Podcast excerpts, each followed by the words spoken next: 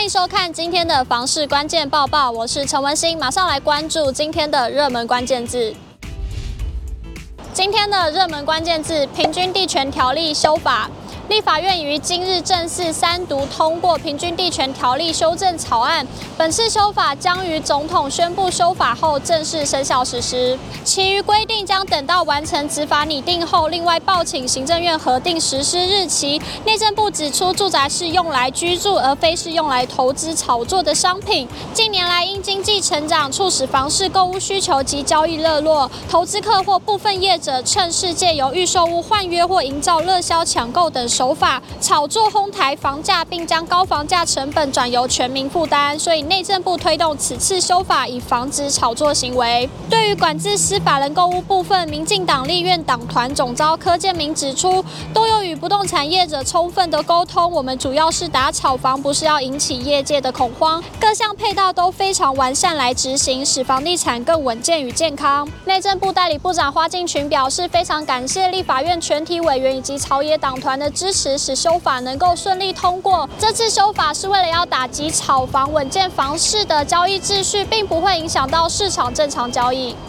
就长期而言，常有助于引导市场回归稳健发展，协助不动产产业永续经营，并保障国人购屋权益与居住正义。本次修法五大重点包含限制换约转售、重罚炒作行为、建立检举奖金制度、建立司法人购买住宅许可制以及解约申报登录。内政部表示，在修法期间，社会各界或业者所提建议都已纳入修法或未来执法订定时的考量，并将以不影响正常交易及符合实务需求为原则进行规划，内政部后续将尽速邀集相关机关及工会进行讨论，同时于执法中明确规范应备文件以及简洁申请与审查程序。本次修法重查炒作行为规定将于总统公布修法后生效实施，其余规定将待完成执法拟定后再另报请行政院核定实施日期。马上来关心今天的精选新闻。首先来看到二零二三年房市四种产品的预测曝光。马上来看最新的统计数据。调查台湾不动产投资协会会员，相当于商用不动产操盘专业经理人的投资信心的商业不动产投资信心指数，为每季发布，可作为市场领先指标。二零二二年第四季 ICI 指数较上季呈现上扬，不过旅馆、店面两项指标仍偏向保守，其中旅馆信心指数。反映疫情趋缓，国境解封下挫。二零二二年第四季台湾 CCIM 商业不动产投资信心指数调查的总平均指数为一一三点九八点，与前一季相较上升一零点三七点。本次调查中，旅馆店面两项指标下降，另外三项指标上升，分别为办公室、土地开发、总体经济环境。其中信心最高的指标为土地开发。台南的普济电灯会即将要登场，今年也即将要迈入第十一年。今年除了灯笼数量更胜往年增加至一千六百颗外，主灯邀请到艺术家陈建志创作圆圆龙龙兔，希望在兔年带给大家元气满满，红兔大展一整年。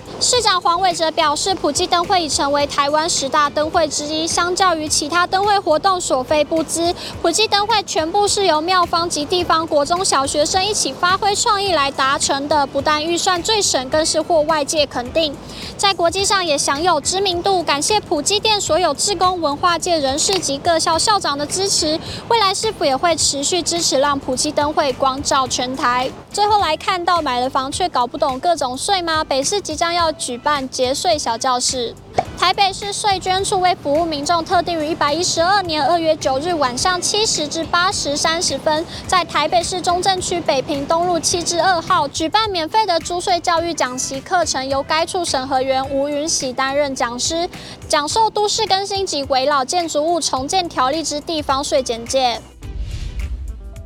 今天的买房卖房，我想问有网友提问：大家买了房不久后，发现水还有电还有一些小问题的话，会选择找前屋主负责吗？还是自己花钱修一修就好？有网友回应：根据民法相关法条，卖方如有事先告知有此情况，并于交屋前经卖方确认点交后，仍于半年内发现者，不负瑕疵担保，但有修缮复原义务。卖方如未事先告知，于交屋起五年需负瑕疵担保责任，需举证明确，但诉讼过程旷日费时。不过，全国中古屋不论程度轻重，几乎都有有的没的瑕疵。事实只是有没有在有效期限内被发现。感谢您的收看，如果您喜欢今天的影片，请不要忘记按赞、订阅还有分享，并且开启小铃铛。我们下次再见。